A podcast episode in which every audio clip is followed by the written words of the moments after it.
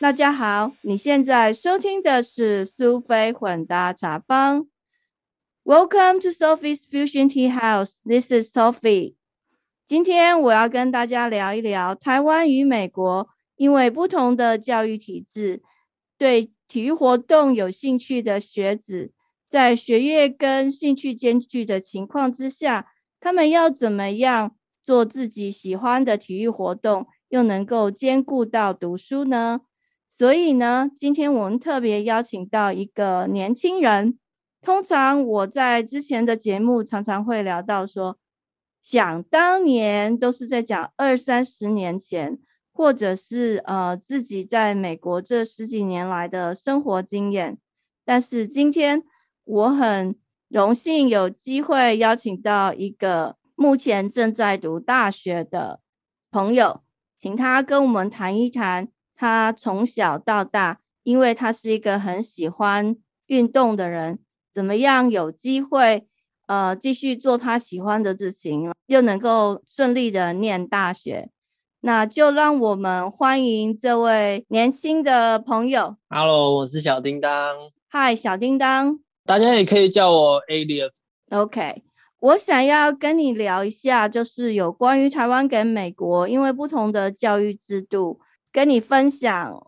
美国这边的状况，然后也想请你跟我们聊一聊台湾的部分。就我知道你是一个很喜欢运动的人，你从小到大就蛮积极参与不同的体育活动。想请你简单的回忆一下，你从小到目前，你刚好念大一嘛，在不同的人生阶段，例如国小、国中、高中，你大概积极投入过哪些不同的体育活动呢？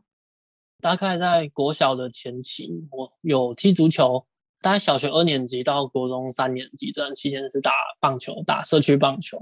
然后从国中三年级开始，就是去考了脚踏车的校队、自行车的校队，然后一直到高中二年级到十八岁结束这样子。OK，所以听起来你花了蛮长的时间投入棒球，然后接着是那个脚踏车。现在我想要再问问你哦，请你回顾一下你在台湾这个很重视成绩的这个环境中成长，你觉得你有没有机会有可以去参加很多体育活动呢？那在那样的环境下，会不会特别的困难或者辛苦？OK，呃，我觉得在台湾的话会非常。因为父母的影响会非常大，我我可以很感谢我的父母是很 open mind，就是很愿意让我参加很多不一样的活动，包括从打球开始，周六周日，那到后来我去考了体育班，一般的父母会觉得说你好好读书就好，那我觉得这是一个很大差别。那我的同学很多国小打棒球到国中就没有球打了，就是他爸爸妈妈就说你要读书了，就是。你的周末，你的礼拜礼拜六、礼拜天是不可以出来打球的，这会影响你读书的。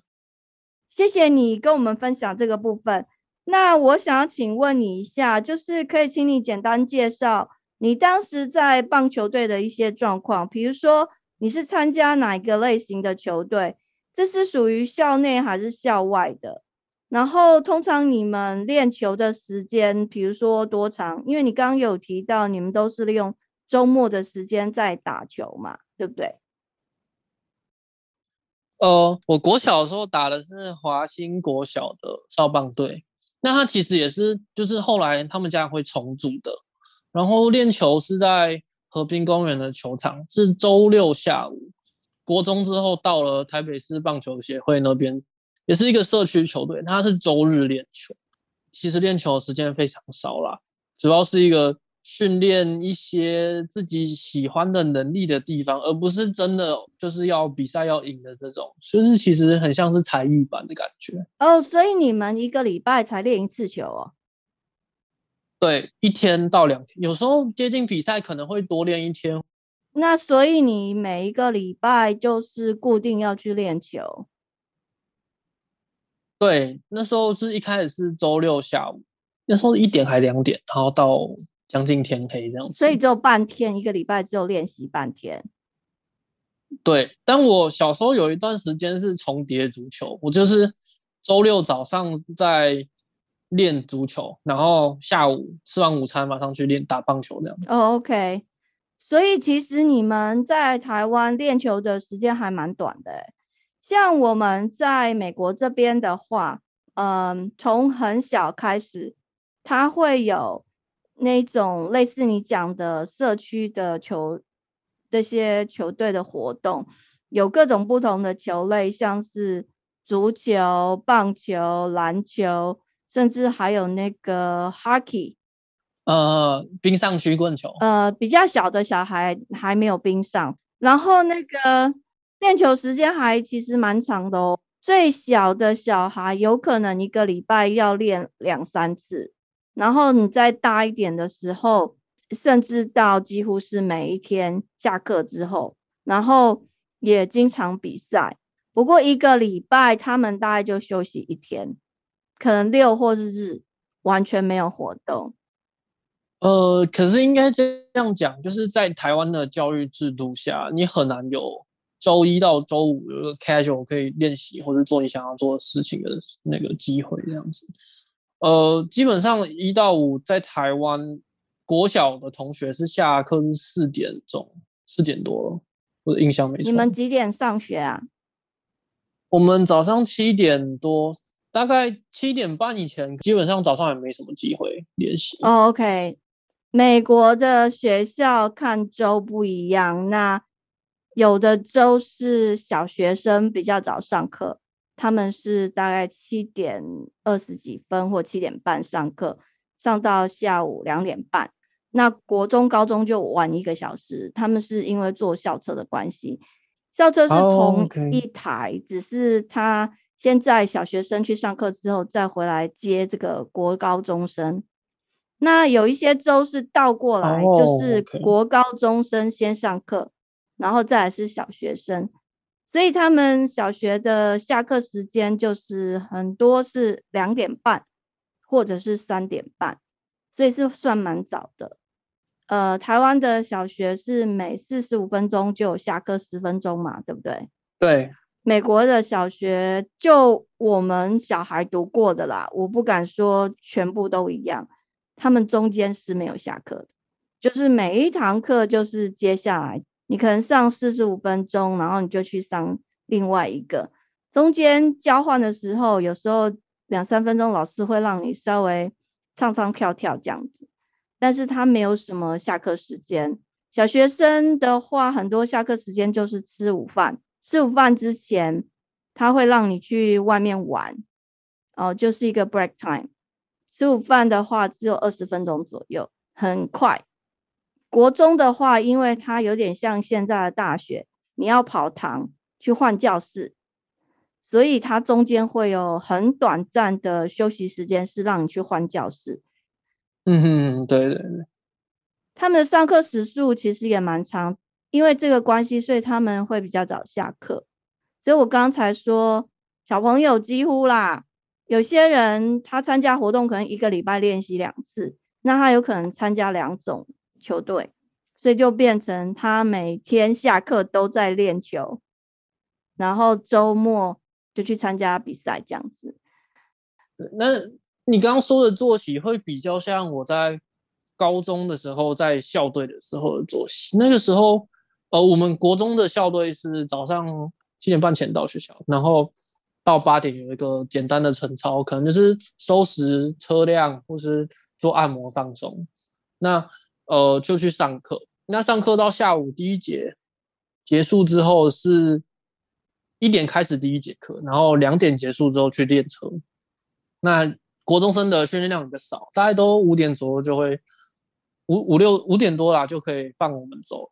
然后高中的时候，我们呃早上七点到八点晨操。可能是做那个中央训练，或是做按摩、做车辆整理都有。然后下午两点之后开始练习，那练到几点就是不一定看情况了。对，所以我们很多都可能七八点才会回家的。OK。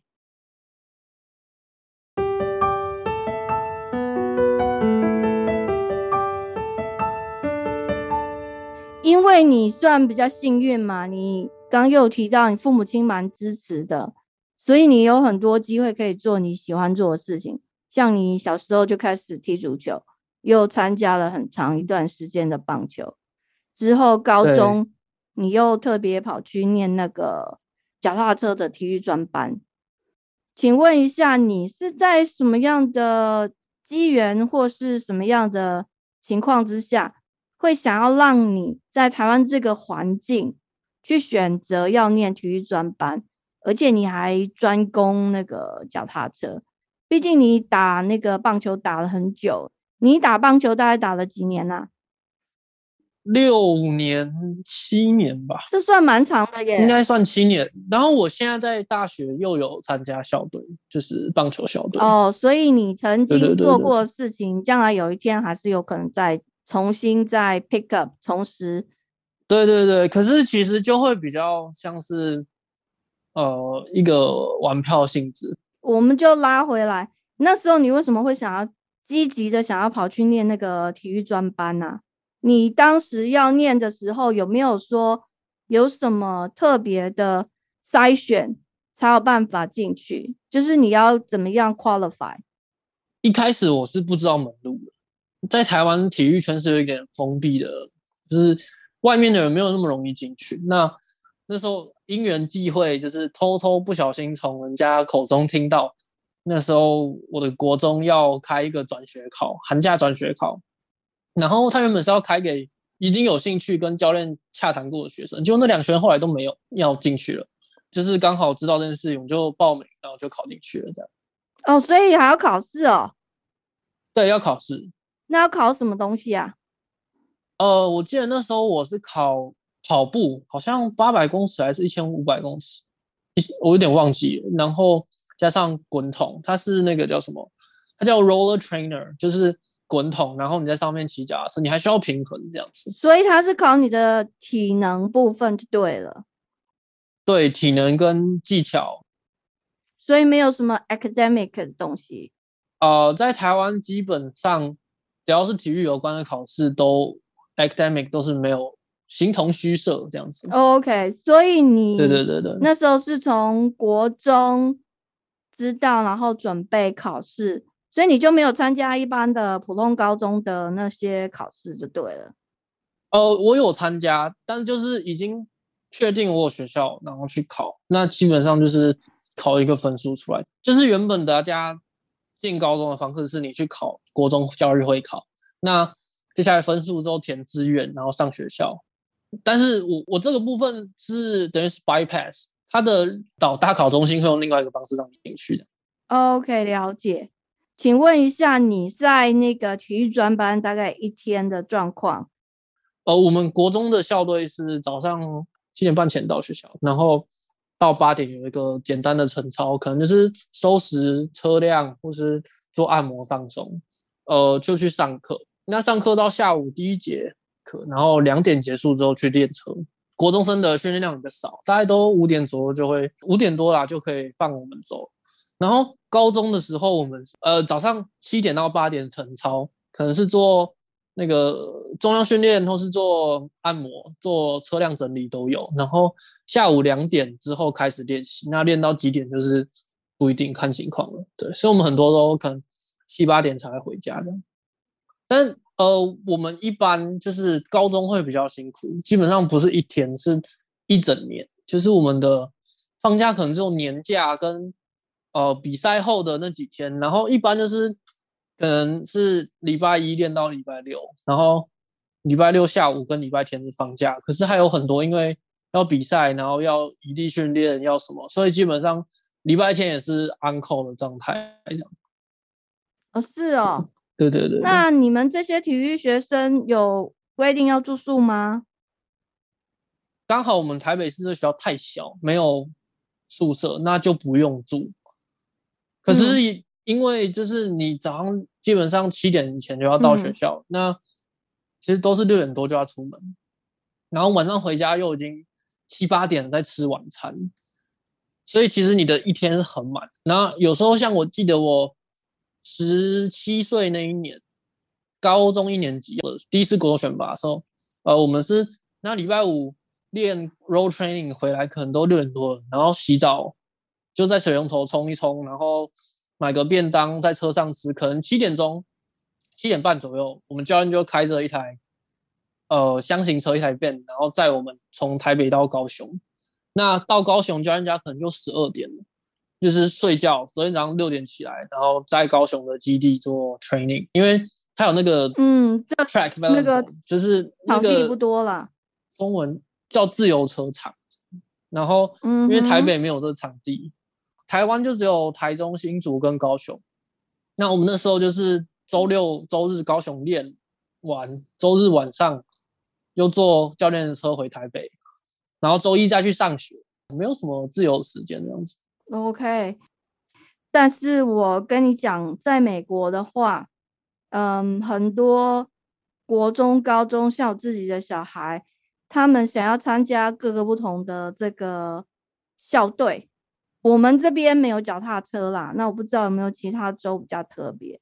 嗯，可是像一般呃越野赛、篮球、棒球，女生的话就是 softball，嗯哼，垒球，垒球，对 OK，还有排球，好，这些都是根据季节，因为它有比赛的季节嘛，那都有。哦，对对对，那通常他们就是要去甄选，一开始的时候学校他就会贴出公告说哪几天你可以来试试看你喜不喜欢，你就去甄选，甄选过了你就可以参加这个校队。嗯，每个学校他们看参加的学生人数，然后来选，所以他们的标准不一样，跟你有点类似，但是技巧。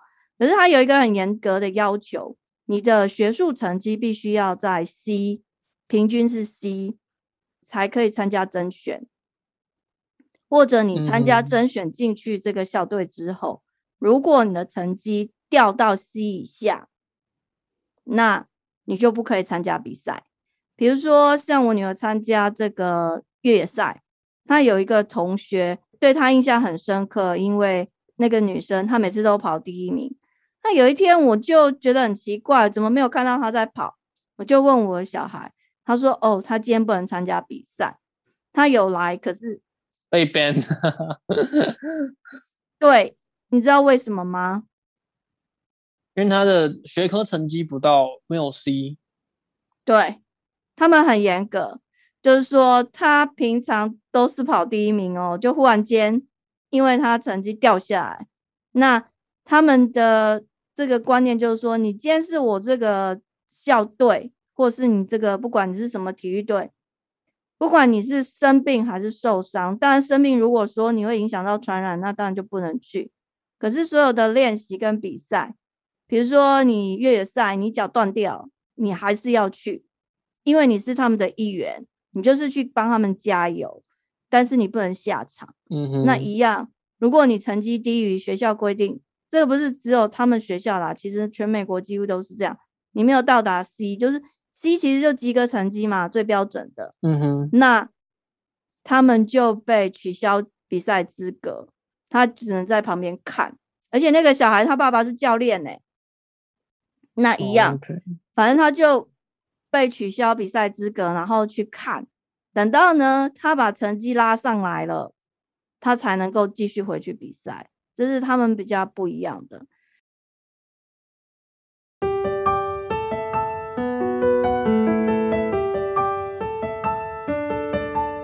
然后你刚提到这个练习时间，我要跟你讲哦，你听了可能会吓一跳。像那个游泳队，我们自己小朋友没有参加，但是我们有认识其他游泳队的小孩。嗯哼，我刚刚提到有的州小孩七点上课嘛，哈，他们五点就去练游泳。诶，其实跟我们的差不多，因为我当时在体育班的时候，我们班还有其他项目，有空手嗯道、跆拳道、自由车、拳击跟游泳。然后我们的游泳队也是早上五点练习，然后练到快八点了，然后下午两点再继续练，练到五点。哦，不过他们练习的时间跟你们有一点差，就是非上课时间，也就是说，他们要跟其他没有参加的学生一起上正常的课，然后要在之前或之后。所以，像我的小孩，他是参加越野赛，他就是八点二十上课嘛，嗯哼，那他们是六点半或七点，他们看季节啦，因为你如果是冬天或夏天，太阳出来时间不一样，会有一点点差别。嗯嗯嗯，然后他就是早上去练，练到上课之前，然后继续上课。上完课之后，嗯，因为有的小孩他可能参加两项，那有些人他下午就去练另外一个，他们是这样子的。我一开始在国中还没有考进体育班的时候是类似的情况，那时候我四点半开始练，练到七点要回到家洗澡，七点半以前要到学校。那因为我们家很近，所以还好。可是，在台湾也有些不是科班出身的自由车选手，那就会变成很硬，就是他们的生活会很很没有弹性啊，就会几乎是跟你职场上班的人或是职业选手一样，他们要从早上考完试，呃，因为早自习要考试，大概七点多就要考试，然后从早上到下午五点之后，五点之后的这个 gap 他可以练习，那基本上就是晚上的时间在练习，那。晚上练完可能都八九点了，那你基本上就离睡觉没有多少时间，所以会很大程度的牺牲任何 casual，包括是呃上 social media 的时间，上甚至是看电视的时间都不会有。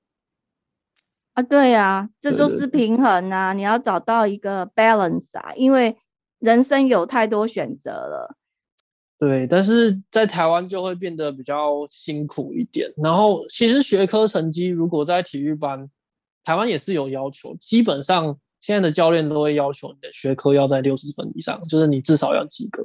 但是因为呃体育班是被分化出来，就算有些学校打到一般班级里面，也会造成他们的学生就是学生态度就会摆烂，那老师也会因为哦他就是这样，没办法，他太累了，没办法。哦。那就是让他们比较 easy pass 这样子。美国是没办法，他就是大家一起上课啊，他是下课之后才另外出来的。那有些人甚至是参加那种区域的，嗯哼，所以他也不知道你有没有参加什么球队啊、体育队啊之类的。顶多他们唯一有可能的例外是，比如说你参加的是校队，今天你要去比赛，嗯哼。他们的比赛也不是只有周末，像呃有一些球赛它是 weekday，就是礼拜一到礼拜五，那可能是下午那个五六点的比赛。那因为有可能离学校大概车程半个小时到一个小时，他是用校车接送，就是顶多让这个学生提早二十分钟、半个小时下课，因为他们必须坐校车。但是这种事情不是每天都有。他可能就偶尔一次这样子而已，就是跨校际的比赛，那所以他不太可能有特权。我们的比赛会很怎么？周周六周日的通常都是小比赛，那大的比赛会在平日。那平日举办的一定不会管你是就是几点要办，我就是一整天，然后赛程可能塞个五天这样子，所以就变成说你一定要请假去比赛。哦，我们你时间上不可能会在学校。我们倒是没有哎，对对对，就是大型的比赛是周末，然后跨校季的都是在，除非是跨周才会有影响到平常上课的问题嘛。对对，那那像那一种 state 的 level 的话，一般都是在 weekend 了。嗯，因为毕竟，嗯哼，我们 weekend 反而都是 amateur 的比赛。对对，真的是呃，中华民国自由车协会就是那个就是总会啦，他们或是大专体总这种公家办的这种大型的 national championships，一定在平日。OK，而且它的赛程是可能是呃三天，然后三天或两天。那在 race day 之前的话，它会有一个 briefing，briefing 的时候，基本上选手就要去场地做 route route check，嗯，然后要做 recovery 这些东西，然后。在这之前还有 prep day，就是可能是遗失，有些队伍可能会提早一天两天过去，就是让选手可以完整的睡觉或什么，不一定看情况。那基本上就是在台湾呐，不管什么运动，只要是遇到这种状况，那就是可能一个礼拜就不见了。我们甚至有就是 final exam 的那个整周都在比赛，我们比两场 national championships 跟那个 international Taiwan Cup 加起来是七天。OK，对，然后我们变成说我们的 final exam 直接提前一个礼拜，但就只有我们班这样子。哦，然后我们就直接哦就去比赛了。现在应该不用担心啦，现在所有东西都可以那个远距的方式，所以对啊对嗯啊，现在就可以比较有弹性。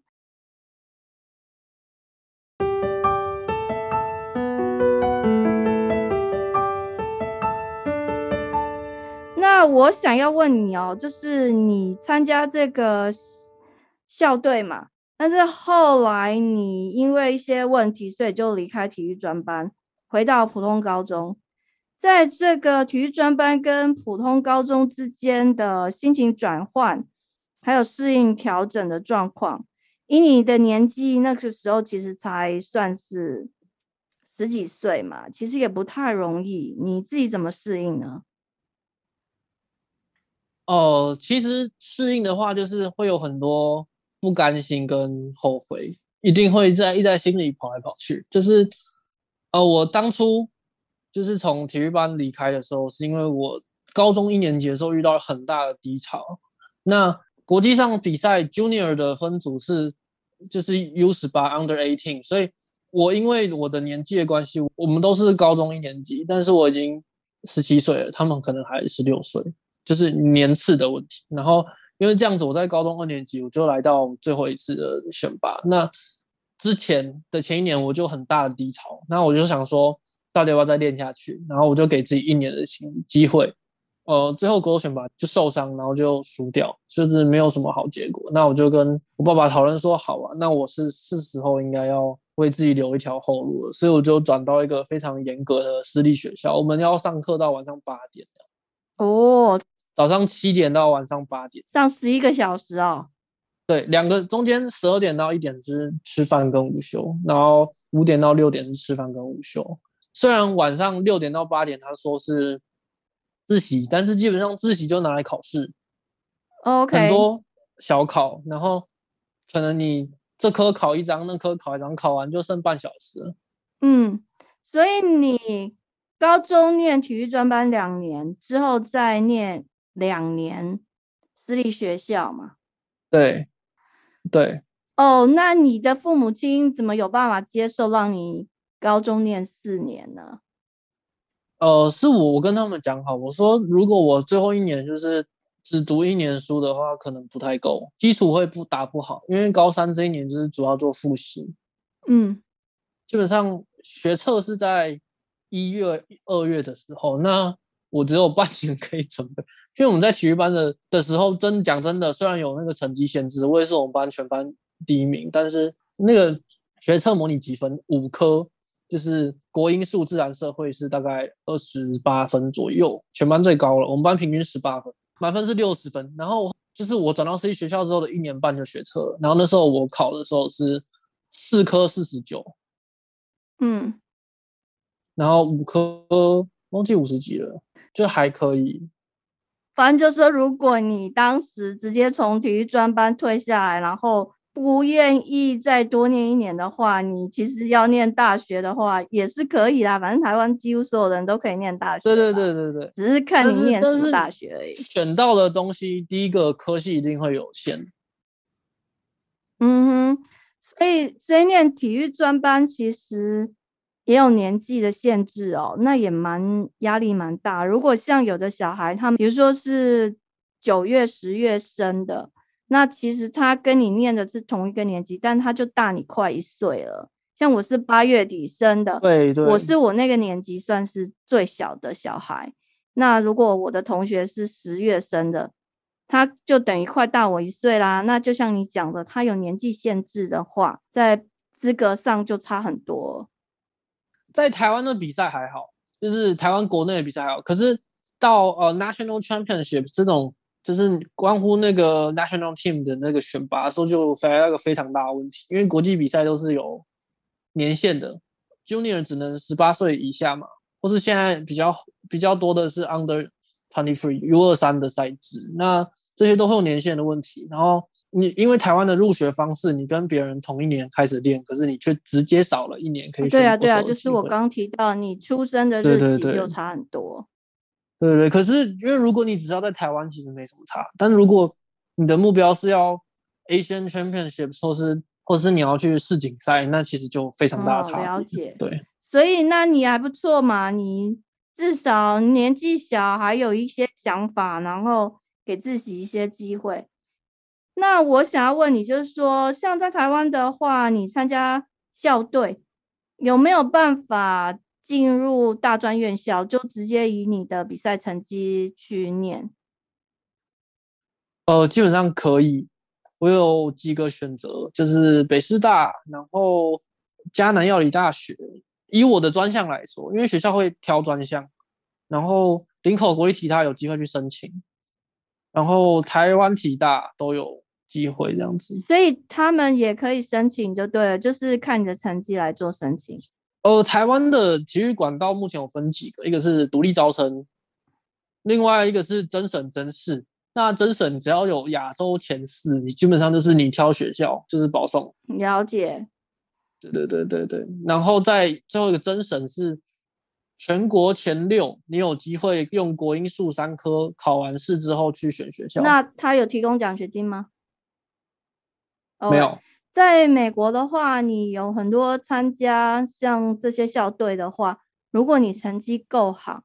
其实，在你高中的最后一年左右，有一些他们是有一些大学会来挑你，他自己来找你。嗯哼。那也有就是说你自己去找学校。那像我们朋友的小孩，他喜欢跑步，所以他就是去念那个有奖学金的学校。因为通常你如果跨州的话，你的学费就是要几乎三倍嘛。你的父母亲没有付税金嘛，所以就跟外国人来美国读书差不多的钱。那很多人他们就，如果他想要的是跨州，那他就是要想办法争取到奖学金。所以其实他这个机会还蛮多的啦。嗯，在台湾的其实好像我我认知啊，没有什么 scholarship 这种东西，这种通常有都是。private school 的那个成绩的奖学金，但是呃，public school 是或是大学 university 是没有 scholarship，基本上没有，除非是呃，清寒家庭补助或是一些特殊情况，都是社会弱势。可是，可是我这是我印象中啊，可能还是有一些。那再来就是 private foundation scholarship，就是那个私人基金会的那种，是那个也很少。对对对，然后台湾的都是 price。Price money 跟你拿到一个奖之后，你可以跟教育部申请一笔补助，然后再跟你们学校，比如说我们是台北市，就台北市教育局，那还会有另外的补助。OK，美国其实都是很多人，他可能家境不好，他就靠拿奖学金去读书。比如说你很会跑步，你爸妈没有钱，那你就想办法跑得很强，比赛都有得名，那你就有机会去念大学。他就是变成学校的校队，呃，这种情况好像只有国高中会有，就是台湾还是有一些清寒家庭都是偏乡。那棒球、田径很多，就是嗯，国中、高中，就是他跟你说招生，那你考进了你就来念。那学校因为你是体育班，会就包你吃喝拉撒这样子，但是你要够强，嗯。顶多好像学费吧，可是学费因为政府的关系就很便宜，然后免学费只要杂费就好，可能一个学期两千多块。那你你如果你们学校的球队有成绩的话，可能还会有加菜金，所以这是对很多偏乡来说很好了。嗯，我刚刚讲的是大学哦，而且有很多是名校，你还是有你要念的科系，然后你也是代表学校，比如说，嗯，像美国大专院校，他们。各个不同等级的学校，他们不同的校队就有差别。有的学校它虽然很小，但是它可能在某一个项目里面很强，比如说它有可能篮球很厉害，或者是传统上排球很厉害，那它还是会吸引到很多成绩很好、能力也很强的学生。选学校不是只有看科系啊，那个不同的。校队其实也是很多学生选学校的关键。那像 COVID-19 的话就很惨，因为很多人他们是拿不同的这个体育选项的奖学金嘛，然后就不能参加比赛，也不能回去学校上课啊。所以那些拿奖学金的学生，在那段时间可能就蛮惨的，嗯哼，因为就失去了一个经济资源的管道。对，而且对运动员来说，每一年都很宝贵。没错。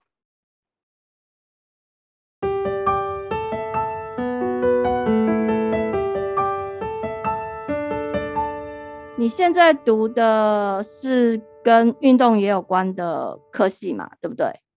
是是，呃，我现在念的是高高雄的医学大学的运动医学系，基本上就是跟我自己练习的项目是很相关的东西，就是很多实验啊，然后 digital 就是数据化的运动科学、运动医学这些东西。所以你觉得没有办法当选手没关系，至少你也可以了解到跟运动有关的一些知识，然后用这个这样的知识技能来帮助其他更强的选手吗？是，而且我觉得那个出发点是从当你不是一个选手的时候，可是你当选手的时候，身边一定会有教练、队友，然后可能是防护员或是一些呃其他后援帮助你的人。但很重要就是，呃，会喜欢的运动一定是在奋斗中找到成就感。可是当你是在团队的一份子的时候，其实那个成就感是几乎是 equal 的，只是是你们团队还是你的成就的差别。那那个奋斗很热血的感觉很好。那我那时候就觉得说，哎，是不是我可以换一个身份继续参与这项运动？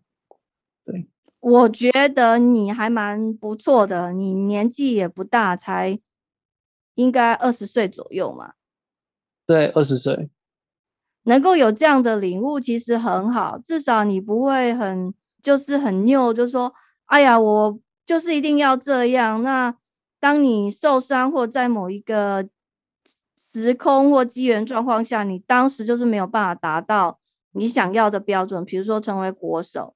至少你退一步去想，而不会像有一些人就永远活在他的那个光辉岁月。对对对对，然后就走不出来。我觉得那其实也蛮可惜的啦。至少你换一个角度，而且像刚刚你提到说，嗯，虽然那个参赛者不是你，可是你还是那个团队，因为其实一个人没有办法成就所有的全部。他如果没有其他的医生啊，比如说那个球队医生啊，或什么的相关人员的协助，他也没有办法发挥到最佳状态嘛，对不对？对，而且像我们自行车的项目是一个需要非常多钱、财力跟人力的一个运动。对，对啊，基本上我们从训练，呃，除了教练以外，通常会分成 coach 跟 trainer。但是台湾比较只有 coach，但是呃，你的后援需要非常非常多人，包括你的机械需要 mechanic，然后对啊对啊，这个你的数据需要有人判读，然后你的放松需要有人做，要么就队友，要么少尔这样子。对，其实很多东西，尤其是脚踏车啦，像你的体力很好或技术很好，那你的脚踏车如果哪里坏掉，没人帮你修好，那也是很惨的。哦，超麻烦！我在当选手的时候，就是这真的很难搞。然后我对机械其实没有很好，对，然后呃就要变成说花很多钱。就你如果拿去车队没有技师，教练又不不一定可以每天都给你弄的时候，你就要拿去车店，那就会花非常多钱。然后你还要些耗材，嗯哼，对。所以就像你说的，这是一个团队的活动嘛，所以。能够成就，其实也是团队一起帮忙的，对不对？是是。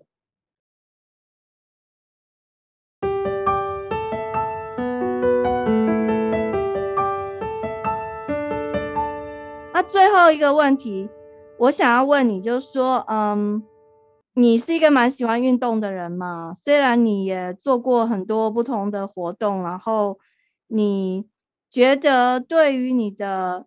学弟妹或者是后进啊，那些小朋友在念国中、高中小学啊，觉得在兴趣跟读书之间挣扎的人，你有没有什么特别的建议或忠告？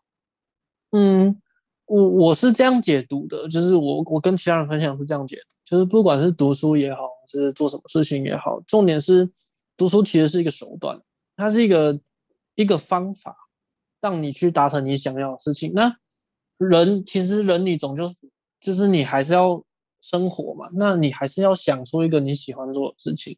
如果你很喜欢打游戏，比如说线上游戏，那你是不是要花很多心思去研究一个道具一个游戏？比如说它有英雄，它有道具，那你要研究每个角色的属性，然后研究每个道具的属性，那这些东西相辅相成，你必须很清楚每个东西，然后才能把这游戏玩得好，那 ranking 才会高。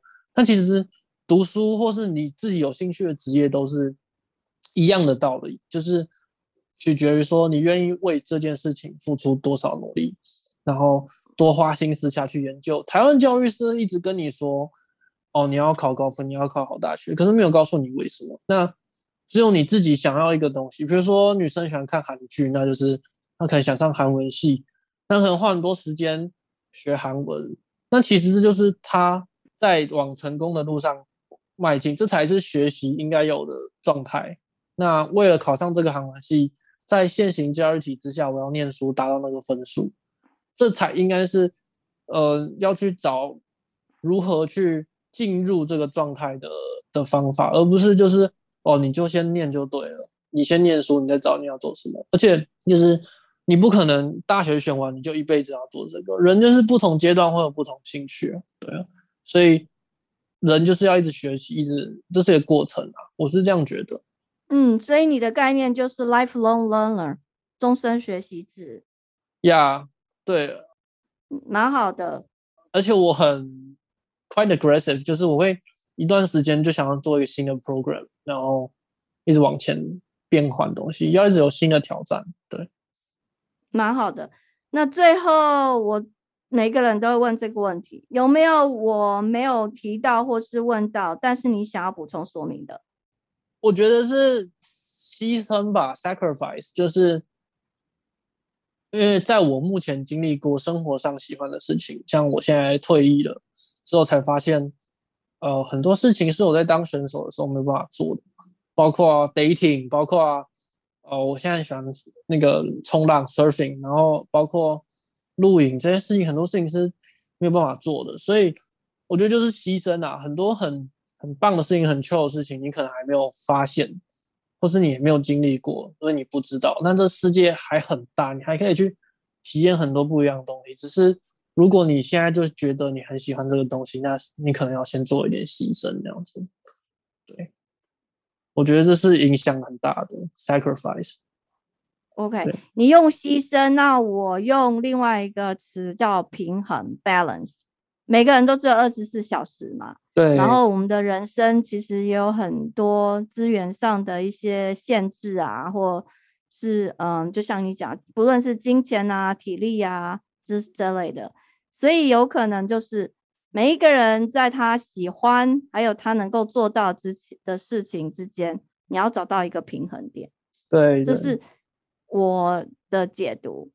那非常谢谢你今天跟我们分享这么多，而且听到一个二十岁的人来谈这些经验，其实也蛮特别的。长太老的人，不会啊，因为其实我觉得每一个人都可以从别人身上学到很多不同的东西，不管你几岁，每个人都有他的一些特质跟潜能，是可以互相呃学习认识的。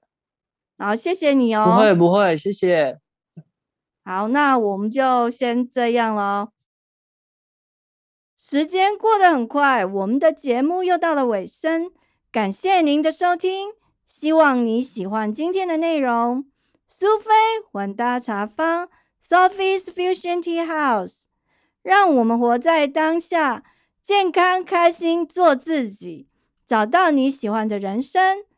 你如果喜欢这个节目，请记得把苏菲混搭茶坊 （Sophie's Fusion Tea House） 分享给你的朋友，请给我一些回馈，这是帮助苏菲混搭茶坊 （Sophie's Fusion Tea House） 成长最好的方式。谢谢您，我们下次见，拜拜。